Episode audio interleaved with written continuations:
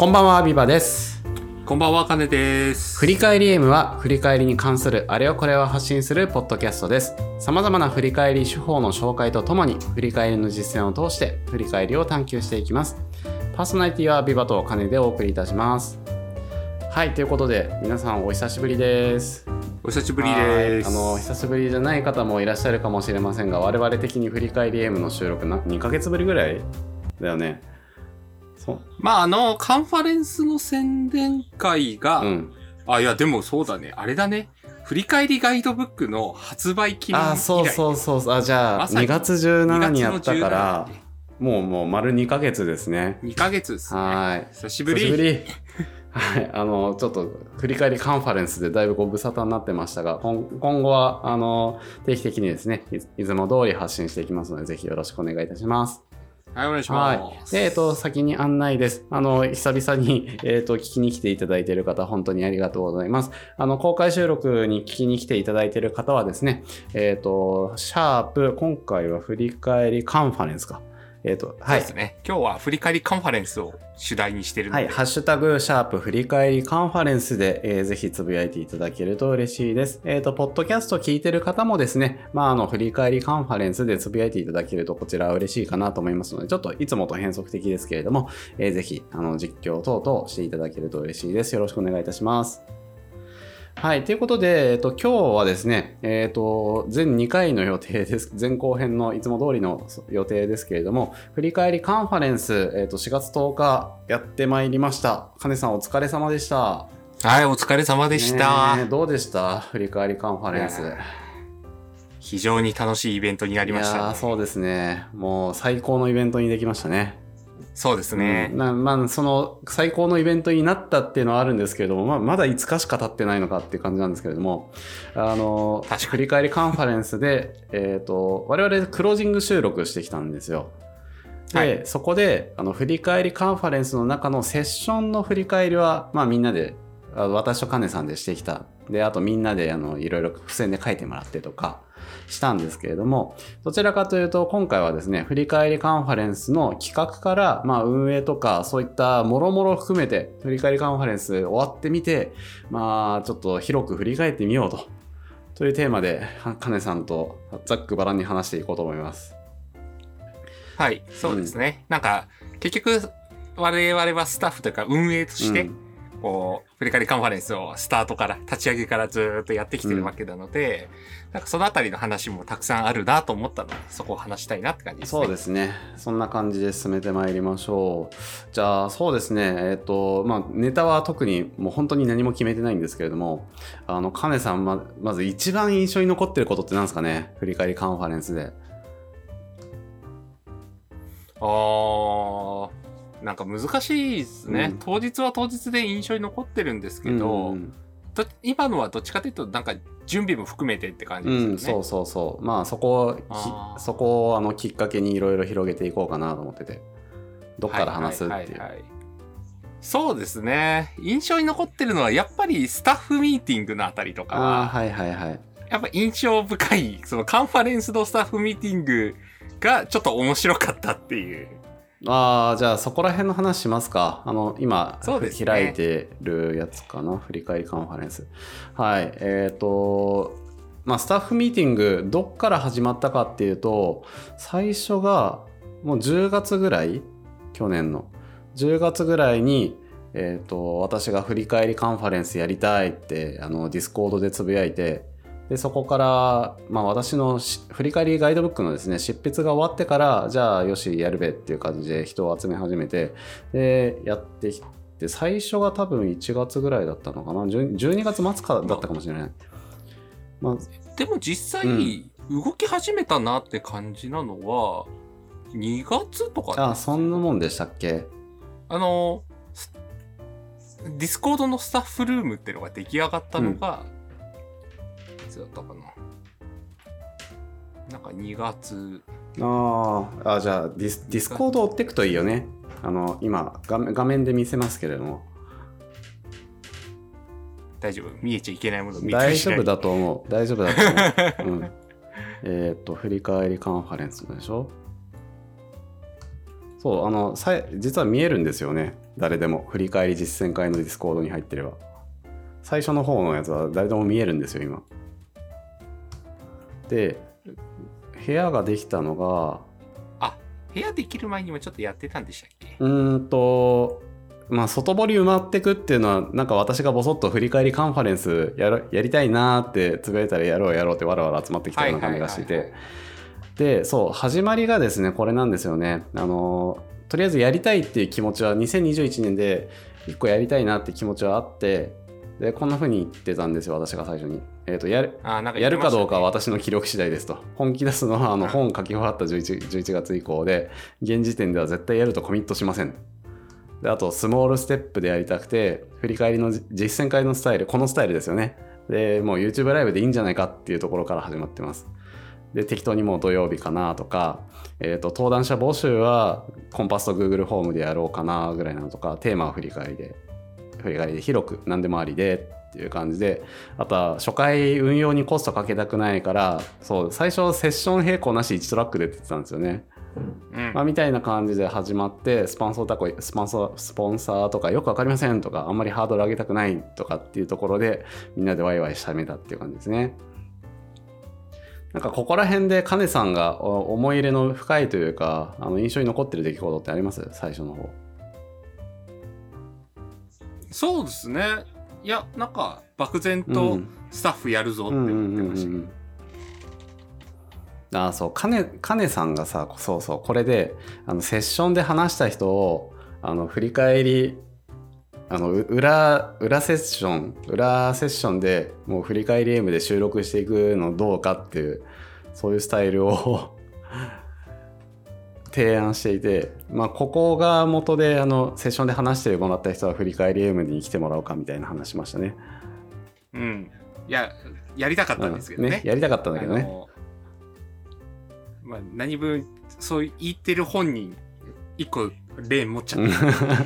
結局ね、あの、カネさんがアウトプット持って、あ、違う、カネさんがインプットレーン持って、私がアウトプットレーンずっと張り付いてたから、まあ、まあ、できな、できませんでしたね。そうそうそうそう。次回以降は、あの、そういう司会とかも、もう誰かにお任せできる気がするから、もうちょっと我々 我々が遊べる余地があるかもしれないけれど。あ、それ楽しいですね。まあ、そこは来年考えましょう。そう、あの、個人的にすごく良かったかなっていうのが、まあ、あの、スタッフの、まあ、私がチームビルディングとか仕事なり仕事でなりわいにしてるのもあってあのそこら辺をすごく大事にしながら進めてったんですよ。あのまずスタッフの自己紹介、まあ、からみんな始めますしその自己紹介で今回の振り返り AM への振り返り AM じゃない振り返りカンファレンスへの思いをみんなにダーッと書いてもらってですね。であの全員最初に集まったわけじゃなかったんですよね。最初56人だった気がするんですよ。で、うんえっ、と毎回毎回あの打ち合わせにジョインしてくれる人が違うのでジョインしてくれるたびにあの自己紹介の部分を書き加えてもらって自己紹介してもらってっていう形で、まあ、ちょっとずつちょっとずつみんながベベストエフォートで無理せずっていうところでやり始めたっていうのとそうみんなでルール決めましたよね。うんそうあのこれ、えっと私が思い思いがあるのを言っただけじゃなくてみんなどうしたいっていうようないわゆるワーキングアグリメントですね。で決めたのがあの抜けたい時いつでも抜けてねとか入りたい時にいつでも入ってねっていうルール。運営のルール。で欠席する時に心苦しいと思わないでねとか。そうこれすごくいいですよね。最後に必ず振り返る。そう。そう。振り返りカンファレンスのあの運営って毎平日の21時23時でだいたい2時間ワンセットでやってこれをははみ出ることってほとんどなかったんですけど。うん。で最後の20分必ず振り返ると。っていうルール出したのカネさんじゃなかった？これ。そうなんですよ。いや、なんかね、思いつきで、いや、振り返りカンファレンスのスタッフなんだから、そうあるべきだろ、みたいな。ある種の脅迫観念みたいな。まあでもねあの結果的にすごくいい感じで進んでいった一つかなとは思いますね。そうですね。いや、いいルールを作れたとそうそう思います。そうそう。やっぱりなんかあの我々カンファレンス企画するの我々？あれカネさんはワンワンカンファレンスで企画はしてたんだっけ？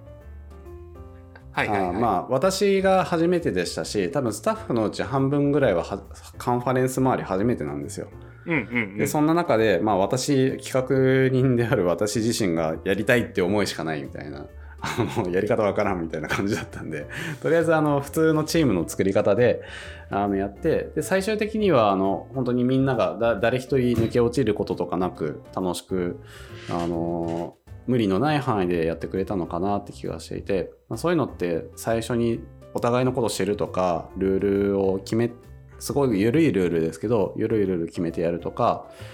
あとは何でしょうねその場で決める。その場で決めてその場でワークするみたいなのを心情にやってたっていう部分が結構大きかったのかなって気はしてます。ああ、なんかそうですね。その結構モブワーク的な感じでいろいろやっていったっていうのは特徴的だなって思っていて、うん、なんかそこら辺は確かに、あんまりその、なんだろう、時間外労働してないというか。そう、あ、した覚えがない。そうっすね。ほぼほぼ、まあ、ちょっと宣伝するためにちょっとツイッターつぶやくとか。まあまあ、その程度よね。そのくらい。うん あとはだいたい時間の中で、そのコンパスのページも作ったり、そうそうそうそう。あの当日のタイムスケジュール決めたりとか、もろもろの準備したりとか、みたいな感じでしたもんね。うん、そうですね。まあ、ある種、そのカンファレンスを企画する中ですごく無理のない無理のないやり方で、全13回の打ち合わせ。だから26時間で作ってるんですよね、この振り返りカンファレンスって。そうで、えっ、ー、と、まあ、この HackMD に全てが残っていてですね、あの上から順番に決めていったので、まあ、ちょっとそれもおさらいしていくと、ああ、確かにこうやって作ったよねとか、これ良かったよねっていう話が出てくるかなと思うので、ちょっと見てみま、流し見てみましょうか。そうですね、はい、最初にコンセプトはまず決めますと、まあ、いわゆるプロダクトのビジョンとかと一緒ですよね。で、えーと、コンセプトを決めてでいろいろと知りたいものあるよね。と例えば事例とか事例も導入事例と実践事例で違うよね。と。あの01と何でしょうね。実際にやってみたみたいな。ところどっちがいいんだろうね。みたいなとかをざっくばらにそうそうそうあのブレブレスとしてこういうセッションあると嬉しいよね。みたいなのをみんなで上げてみたんですよ。リモートワーク系の話ある,、あるといいかなとか。でその中でどれがまあ、振り返りカンファレンスとのテーマとしてコンセプトとして合ってるかなっていうのはみんなで話していきましたね。であと特徴的なのがそうインプットレーンアウトプットレーンって結構斬新だったんじゃないですか他のセッションカンファレンスとかと比べると。そうですねなんかここは結構こだわったポイント、うん、でなんか結構スタッフの中でも話があったなっていうのが、うん、結構カンファレンスって聞くだけになっちゃうじゃん。そうそうそうそう。そう。でもそれ振り返り特に振り返りっていろんなこう実際のワークがあったりとか、うん、アクティビティがあるっていう中で聞くだけで楽しいのかいって、うん、っていうところからですね。もうアウトプットレーンアウトプットを主体としたレーン作ろうっていうのはありましたよね。でまあその2つに分けようっていう時に最初はプラスアルファであのスクラムギャザリング東京みたいな感じであのいわゆる OST やるかとかあとは何でしょうね。あのコーチングコーチズクリニックみたいな別連作る、別連作るかみたいな話もあったんですけど、まあそれはあのスモールスタートはやめとこうって話になって、もうインプットとアウトプットレーンだけになって、で、あとはそうですね、そうそうそう、だんだん思い出してきたんですけど、あの、アウトプットレーン側って人集まりづらそうだよねっていう話しましたね。あの、うん、どうしても、あの、ワークショップとかが並んでると、人、人がそっちに行きづらいというか、あの、ワークショップ、アウトプットレーンってワークショップだけじゃないんですけれども、そう、そのアウトプットレーンっていう名前でなんかそっち行くのはま振り返り初学者とかこれから学んでいきたいなっていう人たちが尻込みしちゃわないかなっていうのはすごく気にしていて。なのでそのカンファレンスの最初の説明の際にあの朝の朝で説明するする時にインプットでもアウトプットでも両方振り返りは実践しますよと。あのワークするとこはどこでもワークするからみんな気にせずいろんなとこ行ってねみたいな話したんですけれどもまあちょっとアウトプットレーン側は人集まらなかったですね、正直。うん。難しかった。そこは、まあ難しいと思います。実際インプットレーンって平均何人ぐらいいました？70とかですね。70か。でアウトプット側は、まあ、多くて40あのん。最初うん。最初天野さんのやつ20後半30人ぐらいだったかな、まあ、30からうんうんうん。20から40をあの行ったり来たりしてる感じ。で人を見ているとインプットレーン側とアウトプットレーン側の移動ってあんまなかったような気がしてます。ひ人の移動が。そうね。そういう意味だとあのうまくニーズを掴んであインプットする人はそっちにずっとみたいなそそういう分け方としては良かったのかもしれない。はいはいはい。確かに。うんあそこは、うんちょっとあの、あれですよね。その、インプットの行く人とアウトプットどっち行きたいかをが迷いづらさはあって、うんまあ、ある意味もうインプットの方でも十分というか、はいはい非常に充実しているので、移動っていうワンアクションを取るためまでの、その、なんだろう、とこまでいかない？全然インプットで満足みたいな。っていうのが起きちゃうくらい、多分皆さんの発表の質とか、その、タイトルの付け方とかはうまかったんだなとは思っていて。そうねあそれそはそうだよ確なまあまあそこはいい意味ではよく働いていたワークしていたというかうんうんうん。であとはその毎回セッションの後に振り返りするっていうコースを最初に決めたじゃないですか。はい。でまあ振り返りカンファレンスだし振り返りもちろんするよなと。すごいですね。セッションを聞いた後に必ず振り返りタイムは最初からありましたそうもんね。そうそうもうねあの当初からのコンセプトとしてそれはあったんですけれども今までにないですよねというこういう こういうのってそうそうそうそう。ただまあちょっとやってみるとなかなかあの脳みそ使いまくってゆ夕方バテバテてた感じはありますけれども まあ、とはいえやっぱりあのインプットレン側は私話き話は聞いてないですがアウトプットレン側でもあの話を聞いてで実際に学んだ手法をその場でやってみてみたいなのがすぐできるっていうのがかなり良くてあのやっぱカンファレンス終わって次の日とかえっと、土曜日だったんで週明けて実践してみようって思う人ってなかなか少ないと思うんですよ。学んだものをすぐやってみようって、ただそれがそのワンアクションがもうその場ですぐやってみるっていうのができてるから結構印象に残りやすいしあ次も使ってみようってなりやすいんですよね。うん。あれはすごく良かった。ああ、そうですね。これ、まあ、仮にちょっと次回うんうん。や、振り返りカンファスでやった時に、どういう構成にするのかまだ決まってないんですけど、あの、なんかインプットレーン側にしかいなかった、まあ司会をしてたのでしょうがないんですけど、あの、側から、私あの、アウトプットレーン側の動画全部見たんですね。うん。早い。で、見てみたら、やっぱり、その場でやれることってすげえ重う要ん。皆さんやってるんですね、うんうんうん。アウトプットレーンって、ワークを。私はそれただ見てるしかできなくて。はいはいはい。で、やっぱりこう、あの場でしか生まれない空気感とか、あの場だからできるアウトプットって絶対あるなと思っていて、なので、なんだろうな、なんかインプットレーン側の司会がこういうこと言うのも変なのかもしれないですけども、いや、アウトプットレーンこそ振り返りカンファレンスの日に行くべき。ああなるほどね。インプ確かにインプットレーンは後から動画見れるっちゃ見れれますもんね。参加登録して。なんか、そこの、なんだろうな、こう、得られるもの、アウトカムの量って、やっぱアウトプットレーンはその場にいることでめちゃくちゃでかいんだなっていうのを、あ客観的に動画を見てると思ったあんですよ、ね。なるほどねあ、なんかちょっと、距離感を感じた。まあそうかもあのすごくず一日中ずっとワークしてめっちゃ疲れたんですけれどもやっぱり楽しかったしうんやっぱ動画見ながら自分でじゃあ手を動かすかってやっぱならないですもんねそうなんですよよ。いや、だから、まあ、ぜひですね、あの、次回もこんな感じでアウトプットっぽいようなレーンがあったり、そういう場所があったら、あ、これ参加した方が絶対楽しいなっていうのは、なんか動画見てて思いましたそうですね。まあなんかあのぜひアウトプットレーン側で登壇いただいた皆さんにちょっとお声掛けしようかなと思ってるので、まあ、それは、えー、と公開収録っていう形じゃないかもしれないんですけど普通にワークっていう形で、うあん、みんなでやってみるっていうのは全然ありですよね。すげえありだと思いますし、インプットレーン側にいた人とかがそういうの参加してもっと楽しめるとかすごい良いと思います、うんうん。ね。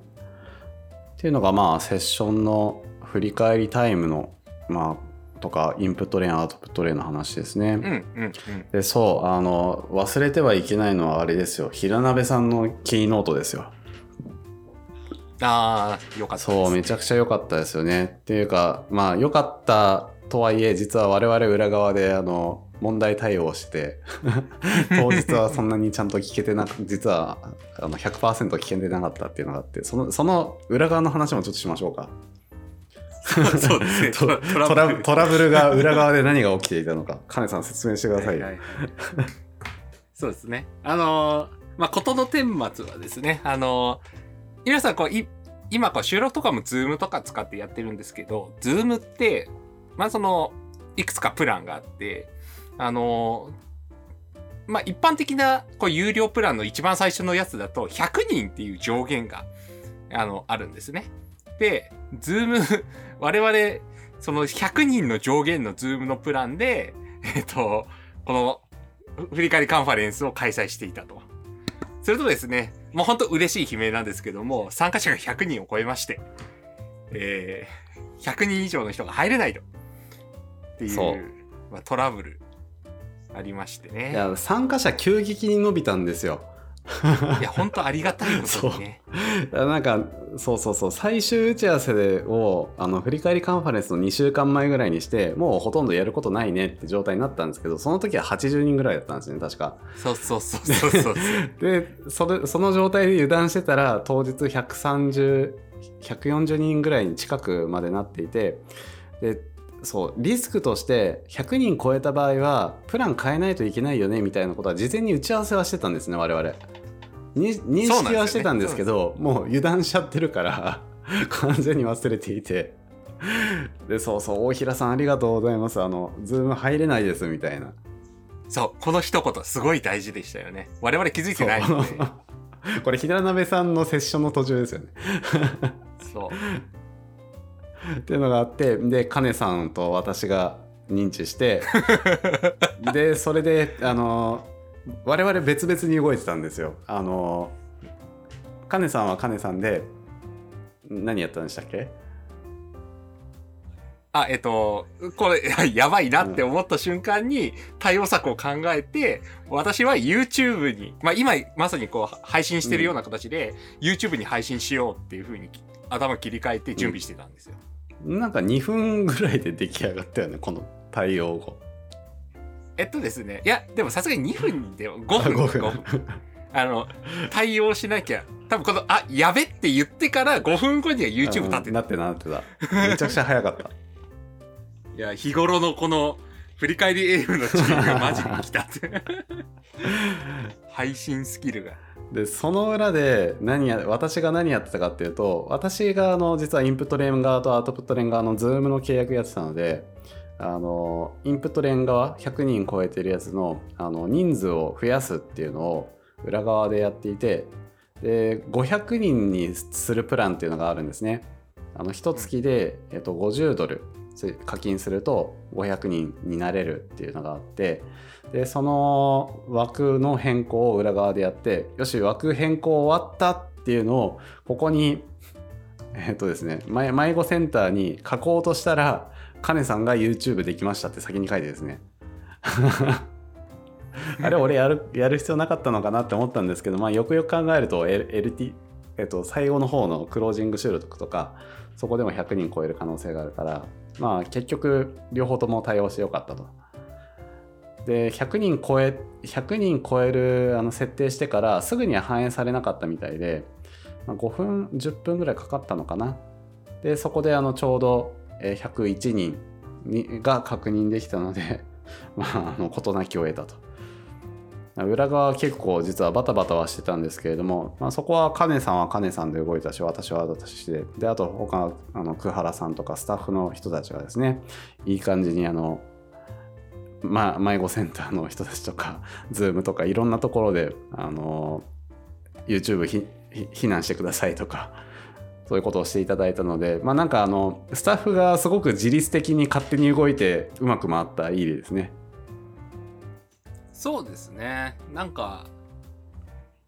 すごかったですよね、うん、すごかったすごかった。やっぱその許可を待つとか、うん、いやそんなこと待っていたら間に合わないなって思ったんで、うん、もうすぐに準備をするとか。そうそう。なんかそういうね。そういう意味そういう動きができる。そういう意味だとあの私が課金するみたいなのももともと話できてたからよかったですよね。あのー、そうですねそうですね。そその場瞬間に出てきた時に例えば課金するとあのあえっと、ズームにいくらかかるのかとかそこら辺のコスト周りはですねあのちスタッフ全員で、まあ、認識合わせした上でやってたんですけど、まあ、その時に課金するとこれぐらいだねみたいなのは事前に出してたんですよ。まあ、それがあったから、うん、あまあ課金してもよかろうってその場でポチってやることができたって、まあ、そこは事前に何でしょう話ができていたからっていうのもあるんだろうなと思います。そうっすよね。あの、完全に言い訳ですけど、準備はしてたんですよね。別に想定してなかったわけじゃない。ちょっと油断してた。油断してた。まあまあ、経験できてよかったですよ。なかなかないことなので、100人超えるって。いや、本当ありがたい。うん、まあ、嬉しい悲鳴を最初の最初で悲鳴上げてる。ね、で、ちょっとひななべさんの話に戻ると、あの、最初の、えっ、ー、と、カンファレンス、振り返りカンファレンス第1回っていうことで、あの、振り返りに関して、なんかあの、愛を語ってくれるというか、そういう人を選びたいなっていうのがあってで誰呼ぼうかなって思ったんですね。でまあ私が呼びたい人いろいろ挙げてたんですけれどもあのこれだけケプトの天野さん天野さんはあのアウトプット連側話していただいてすごく助か助かりました。であとはあの平鍋さんとか角さんとかアジャイルレトロスペクティブ翻訳された方ですね。とか、まあ、そこら辺が頭の中にパーッと出てきてでもなんか私の振り返りのことを振り返りの原点をいくとやっぱケプトだしで日本でこれだけケプトとか振り返りっていうものが認知されてきたのってあの天野さんと平鍋さんたちのプロジェクトファシリテーションっていうものの存在が間違いなく影響でかいなっていうふうに思ってたんですね。なので、うん、第1回目としてはそのそこら辺の歴史周りからしっかりと話してくれる方っていうことであの最初天野さんと平鍋さんどっちかなと思ったんですけれども、まあ、プロジェクトファシリテーションっていうと多分平鍋さんなのかなと思って平鍋さんにお願いしたっていう形なんですよね。そのまあある意味平鍋さんとか、まあ、彼らとのパスができてたっていうのもありがたくてあの、うん、これまでのいろんなつながりで、ひななべさんとも普通に話す機会ありますし天野さんとも実は一緒に仕事したこともあって私。とかまあ、あの話しかけやすかったんですよね。で平鍋さんに、えーと、ちょっとこういうことを話していただきたいんですけどちょっとあの謝礼は今回ごめんなさい出ませんみたいな話もさせていただいてあのどれだけ人集まるか読めなかったんで。でそこでもあのもう快く受けていただいたで平鍋さんもあの安心安定感ですよね。抜群の。あのエモいエモい言葉もいっぱい出していただきましたし、まあ、振り返りの歴史とかあのアジャイアジャイルっていうものにも紐付けながら話をしていただいたのですごくあの多岐にわたるいろんな人に刺さるキーノートにしていただいたっていうのは本当にありがたかったですね。うん。よかったですよね。まあ、なので、えーと、今回は平鍋さんに、えーと、お話しいただいてすごく良かったなっていうのがあって、まあ、次回どうすんだろうなっていうのはちょっとね 次回のキーノートをどうすんだろうなっていうのは誰かアイディアくださいそうっすね。いや、まあ、ビバさんが自分でやるっていうのもある意味こう。それそれだそれだとさ収録できなくなるよクロージング収録あちょっと別のパーソナリティ。おいおいおいおいおい じゃあわた私はあのパーソナリティ頑張ってい。いやでも本当ちょっとやっぱキーノートある意味キーノートのハードルが上がった感もありつつ、うんいやでもなどんな人でもやっぱりいいと思うというか、あの全然あの普通にこう他の時間で発表してくださった方も全然キーノートに全然こうできるとか、うん。そのレベルの人とかもいたと思あそうですね。あの、本当に、なんかもうまた、開くときにちょっと気になった人にちょっと声かけてみるとかで、全然いいと思はいいます。まあそれは来年のまた1月2月ぐらいに考えましょうか。ね。はい。まあみたいな感じでキーノートはまず決めてでキーノート以外セッション内容も決めてったんですよね。あの振り返りどういうもの事例以外だとどういうものかなっていうのであの振り返りアドバンアドバンスドクラスの話とかあとはハウに振り切った話。これはあの我々がギャザリングで話したあのひたすらハウだけ話すみたいなやつですね。っていうやつとかあとはあの良い学び方だったりファシリテーション方法失敗共有会みたいなまあいろいろなで案が出てきてで今回はどちらかというとあの本当にビギナー向けというか振り返りにあまり触れてこなかった人でも楽しめるで振り返りの奥奥深さとか楽しさを目いっぱい味わってもらえるっていうようなところにフォーカスしたのでまあ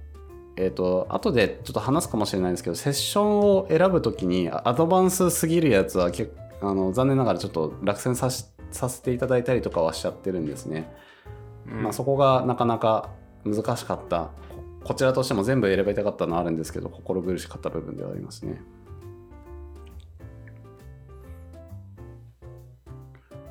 でセッションの話とあとそうですねここら辺までは話せるかなえっ、とそうセッションを公募する上で、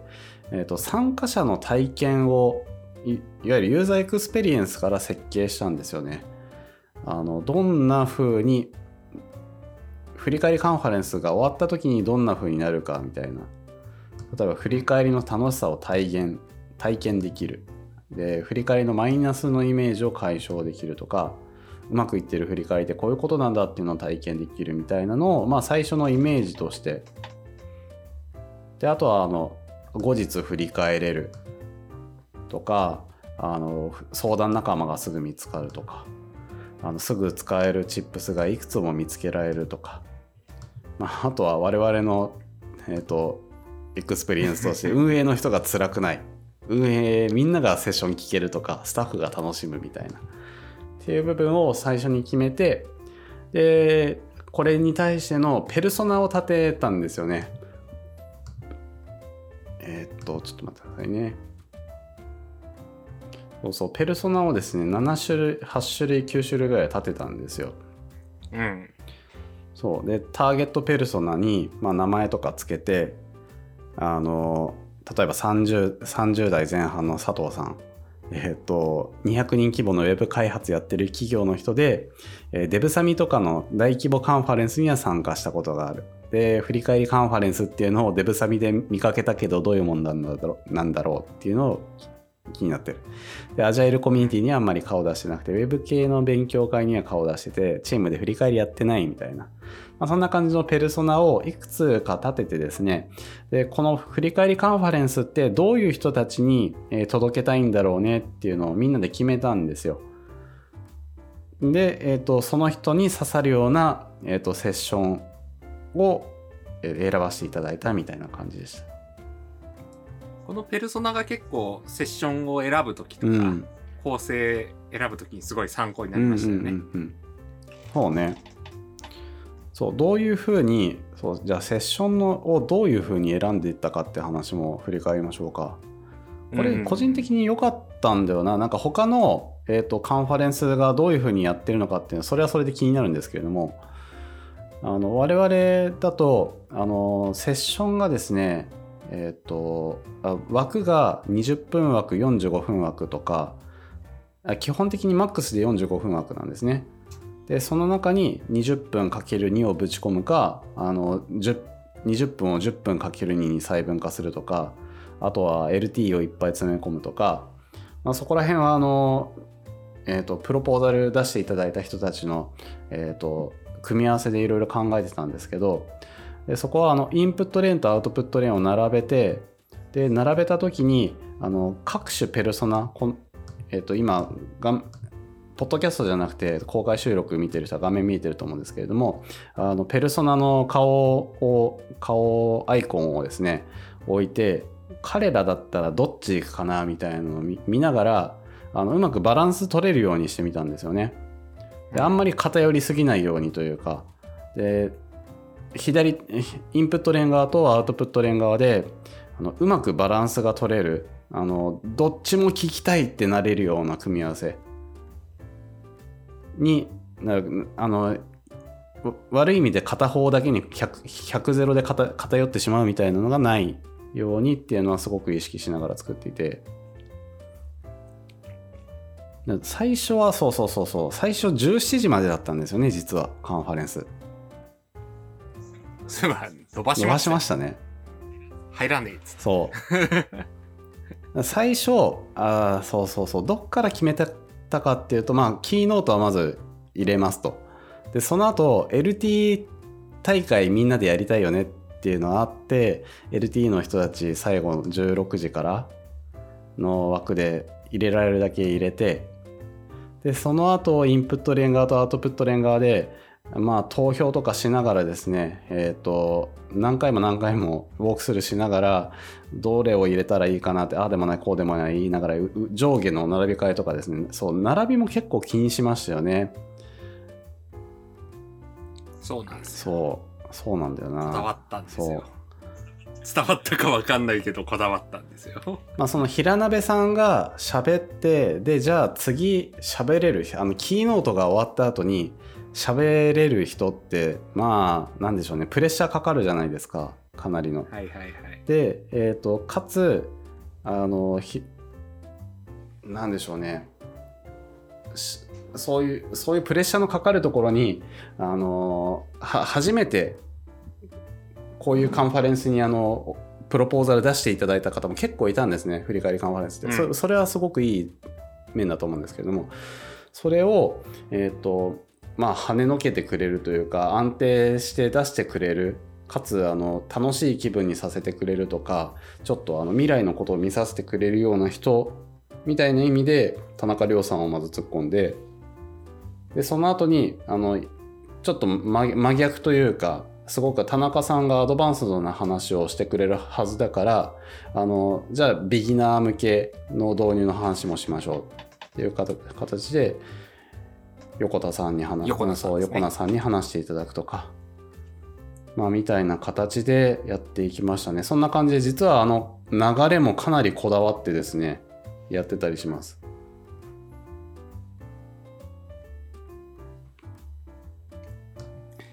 そうっすね。なんか本当ありがたいことに公募がたくさん来たっていうのが嬉しい悲鳴で、選ぶのが大変だったんですよね。うん、えー、結局なんかアウトプットレーンの方とインプットレーンの方で、アウトプットレーン側に移動してもらったというか、うんうん、本当はインプットレーン側で応募してもらったんだけども、ちょっとアウトプット絡めてやってくれませんかみたいな形で、右側に行ってもらった人とかもいて。ああ、そうっすね。結構そういうね独特なことをやりながらいろんな人を入れてったって感じですね、うん、そうそうそう。あのもともとワークショップ枠と講演枠で分けてたんですけれどもあの講演枠だけれどもちょっとワークも入れてくれませんか？みたいな形でお願いして、まあ、みんな快く受け入れていただいてですね。あのワークというか振り返り実践するっていうワークを中に入れていただくとか例えばあの川野さんとか吉玉さんは、えー、と 5, 5分枠 LT 枠でご申し込みいただいてたんですけれどもそこをあの LT5 分プラスその LT で話した振り返りの実践5分みたいな計10分でちょっとやっていただけませんかっていうお話をしてでそれであの合計20分の枠にうまく収めたとか、まあ、他の方たちもですねあのワークをやってワークをやっていただくと。っていう形や結構こちらからもあの無理言わせていただいたんですけれども本当にみんな協力していただいてすごく結果的にアウトプットレーンがもうアウトプットしかないワークばかりみたいな感じになってすごく良かったです。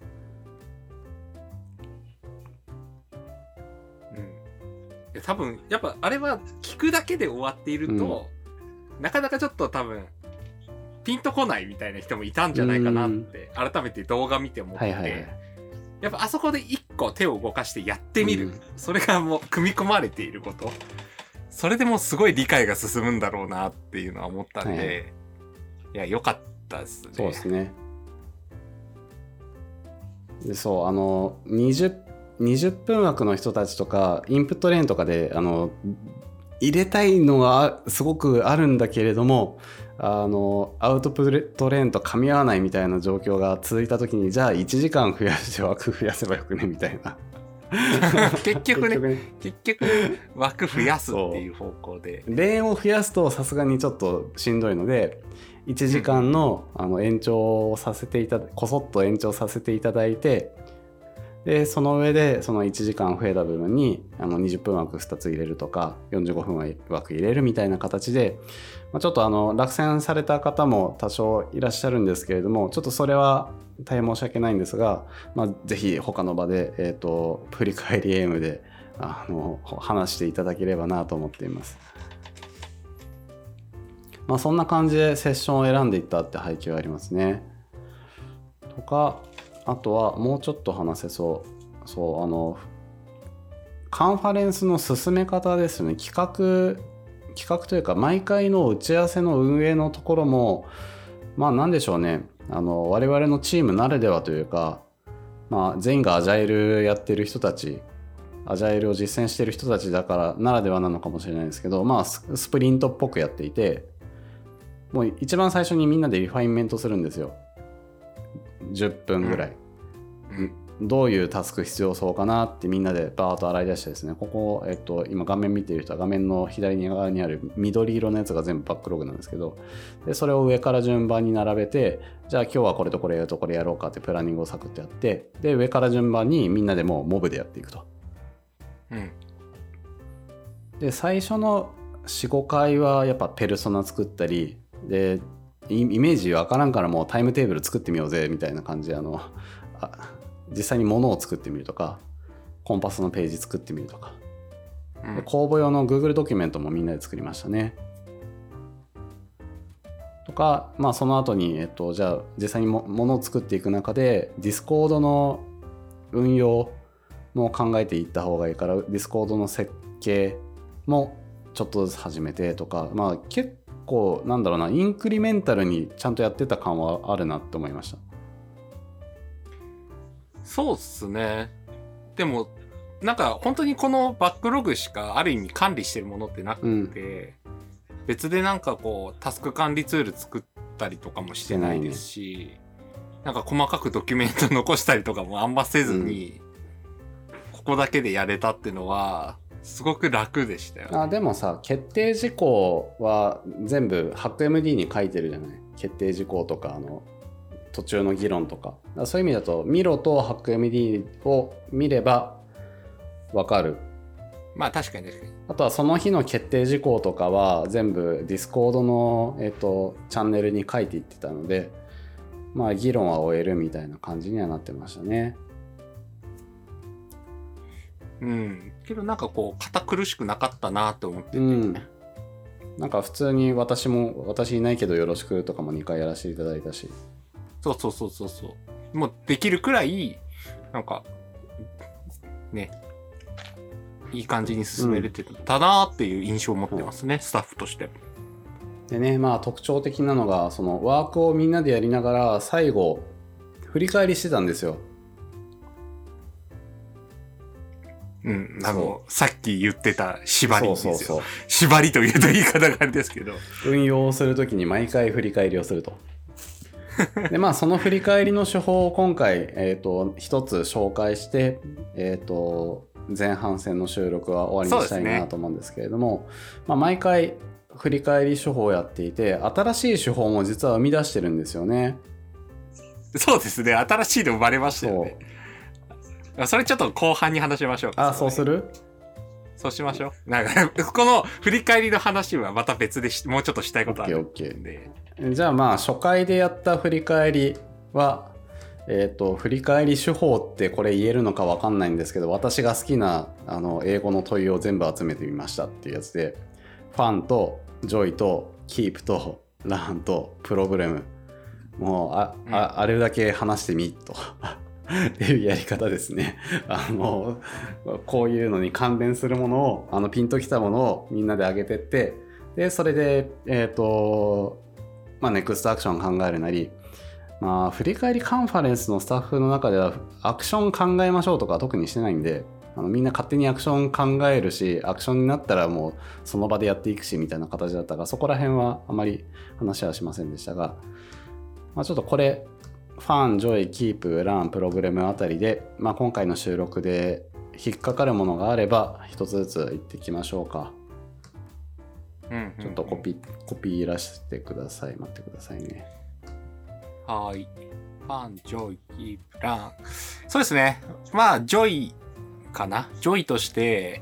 やっぱこう、振り返りゲームの収録はやっぱ楽しいなって改めて。久しぶりに、2ヶ月ぶりにですね、この振り返りゲームっていうのを収録して、うん、あ、やっぱ楽しいぞ。この、この空気よって思ってます。なるほど。空気感。そう、この空気、超楽しいですね。なんか、そうですよね。なんか、ずっと振り返りカンファレンスとかは私その前はあの振り返りガイドブックの執筆とかで、うんうんうん、一つの物事に結構縛られちゃうタイプなんですよ。あの、うん。うん、一個注力本気で注力しないといけないものがある時って他に目をあまり向けられなくなっちゃうタイプで、うん、でそんな中で振り返りカン、えーと、振り返りエイムが全然できてなかったのがすごくあなんでしょうね。モヤモヤしていたというかやりたいんだけどやれないちょっとやっちゃうと、うんうんうん、カンファレンスが集中できなくなっちゃうかなみたいなのがあってすごく抑圧された感じだったんですね。ただ、うん、まあ今日、まあ、振り返りカンファレンスの時に収録やったとはいえやっぱりあれはちょっと違くて。そうそう、わかるわかる。そう、そうなんですよ。ちょっと違う。振り返りゲームではあるんだけど、なんか違くて。このね、あのー、まったり空気感で2人で話すっていうのが、やっぱいいなっていうのは。いやこれも、 Fun、Fun なのかな？ Fun であり Joy だな。そうですね。あとね、私もう一個言うと、キープは、あのー、振り返りゲームで、あのー、1回目とかに話したおしゃれな雰囲気とかさ、滑舌よくするとかさ、はいはいはい、なんかあそこら辺を久々の収録だ収録だからこそなのかもしれないんですけど最初から意識してずっとできてるうんうんうんうん、そこは何でしょうね。あ本当に振り返りゲームをずっと続けてきてあのプレゼンテーションスキルにも関わってきてますし上がってきてますしあとは何でしょうね。あの誰かと話をする時の抑揚のつけ方とかそはいはい、そういった部分にもすごい生かされてきていてなんかやっぱりあのポッドキャストすげえわと、まあ、振り返りゲームずっとやっててよかったなっていうのは、まあ、今日改めて思いました。いや身についてるなと。うんうんうん。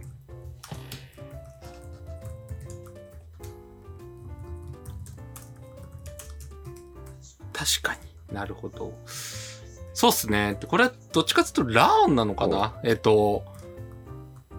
やっぱこう私はこの振り返りカンファレンスで総合司会っていうのをやってたんですけど、うん、総合司会とかインプットレーンの司会ずっとやってたんですけど、はいはいはい、やっぱ多分振り返りエイムのおかげでうまくいったなっていうポイントはたくさんあって。例えばどういうところです？まあ、まず何より振り返りについて詳しく。あの、どんな振り返りの話が来ても対応ができるぞと。振り返り対応力の高まりを感じたっていうのが多分あって、あの、インプットレーンすごいいろんな人が、いろんな視点で振り返りのことを話してたんですけど、はい、なんか全然あ、わかるわかる。し、コメント求められたらコメントできる。あ、実際その当日の振り返り、あの、AM、あの、振り返り収録っていうところでも、あの、インプットレーンの皆さんのところにコメントをするっていうのがあったので、最初できるかなって心配だったんですけど、なんか全然なんか、できたなっていうのは、この振り返りへの知識とか体制とか、やっぱこれは振り返り AM で培ったものが発揮できたんだと。ああ、そこはあの、ちょっと1回目を思い出しながら今、今の話聞いてたんですけど、やっぱりその、カネさんこれってどう思います？みたいな時、1回目2回目あたりだと、振り返りに興味はあるけど、知識がそんなにない状態だった気がしていて、うん。反応の、なんでしょうね、あの、コメントの返され方とかが、バラエティがめちゃくちゃ増えてるんですよね、今。多分。ああ、そうですね。余裕って。余裕ね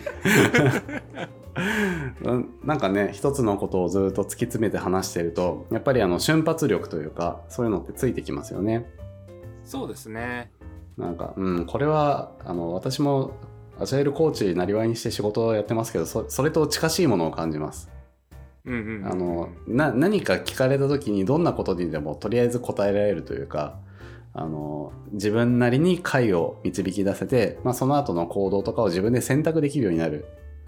っていうのが、まあ、その物事を好きでやっていてずっとその改善し続けてとかあの自分だったらこうするかなみたいなのを考え続けた結果、まあ、今のそういったアジャイルに関するものとか振り返りに関するものっていうのができてきてるなっていうのはすごく思いますね。うん。じゃあまあ残りプロブレムって何かありますかね？久々の収録でしたけどなんかあるかな？宣伝してない。まあとこれは今回はしょうがないよ突発的だったからさとりあえずもうととにかくやりたかったんだよそうそうそうそう。あの、もっと、やっぱ告知とかちゃんとしなきゃわかんないんだなっていうのをあ改めて。あともう一個もう一個あの木曜日っていうのがあって。ああ、他のイベントとの被り。そうなんですよね。あのきょんさんが裏で毎週木曜日でディス分散アジャイルチームっていうのであの OST ずっとやってるんですけれどもあのそちらと被ってるのも全く気にせずにみんな大体そっちに流れてるんで リスナーさんが。そうですね。んまあ木曜日にやっちゃいけんなっていうのははい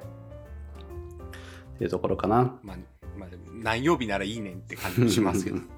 まあまあね 何かしらどっかで誰かが何かやってるみたいな。まあ、かぶったとしても打ち勝てるぐらいのコンテンツ力をっていうのはありますけどね確かに。頑張りたいですね 振り返り頑張りましょうか。まあじゃあ、えっ、と、っていうところで、振り返りカンファレンスの企画の部分に関して結構ですね、いい感じで振り返れたと思うので、まあ、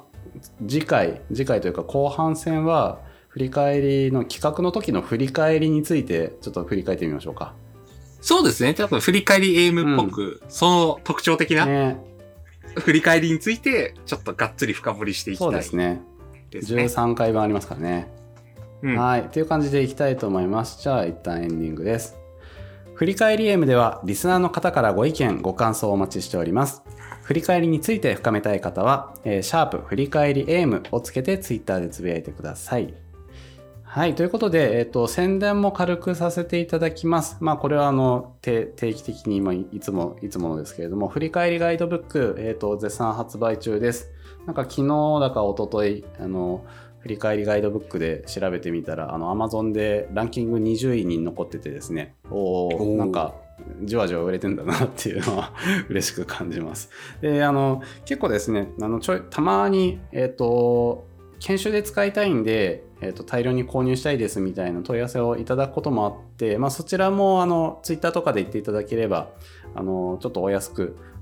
大量にお渡しすることができるのでそちらもぜひですねあの使っていただければと思いますあの研修とかに呼んでいただくのも私は嬉しいですであとは、えっ、と、今、まあ、この場で見ている人にしか宣伝にならないんですけれども、4月17日、あさってですね、えっ、と、振り返りカンファレンスの、えっ、と、公式高野祭があります。ちょっとこちらの振り返りカンファレンスに実際に参加した人限定になるにはなるんですけれども、ぜひそちらもですね、あの夜参加していただいて、まあみんなでセッションの振り返りをですね、えーぜひしさせていただければと思っていますので、よろしくお願いいたします。カネさんは何かあるかい？話したいこと。あ、大丈夫です。はい、じゃあ一旦切っておきましょう。じゃあこちらで、えー、と前半戦としては以上になりますので、じゃあ、えっ、と、5分間休憩して22時からまた再開しましょう。はい。というはい、聞いてくださった方、ありがとうございました。はい、ありがとうございました。えっ、と、後半戦に続きますので、えっ、と、今公開収録聞いている方はそのまま5分ぐらいお待ちください。では、ここまで聞いていただきありがとうございました。